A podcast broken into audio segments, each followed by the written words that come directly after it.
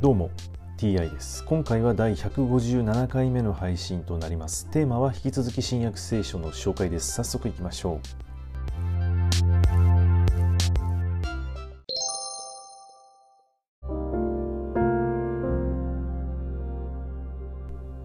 新約聖書第156回。今回は中部の人を癒すというお話です。数日後イエスが再びカファルナウムに来られると家におられることが知れ渡り大勢の人が集まったので戸口の辺りまで隙間もないほどになった。イエスが御言葉を語っておられると4人の男が中部の人を運んできた。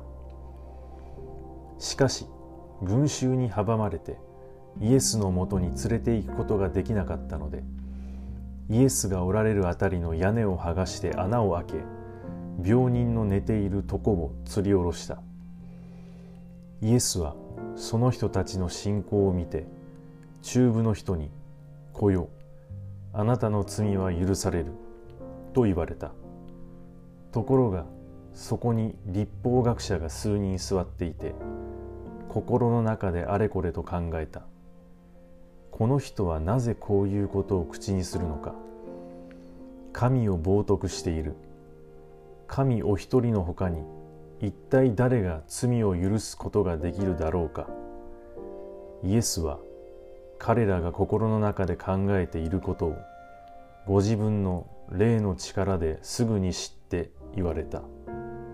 なぜそんな考えを心に抱くのか。中部の人にあなたの罪は許される。というのと起きて床を担いで歩け。というのとどちらが優しいか。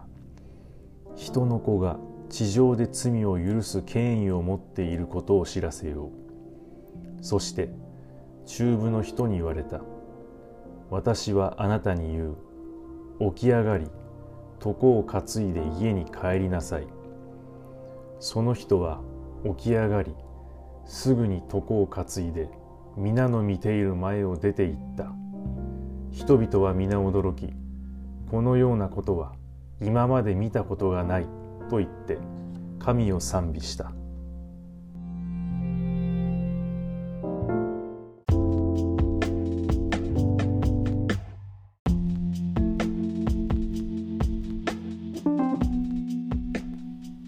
イエスが言う家の屋根を剥がして中部の人を吊り下ろすというなかなか大胆な行動ですよね。まあ、そしてイエスは中部の人に対してですねあなたの罪は許されると言ったわけですが中部というのはこれは一体何の罪なのでしょうかとねそのようなこともねちょっと感じるわけです。あとこの話から分かるのはイエスは霊の力を持っていて人の心の中を読めるということも分かりますね。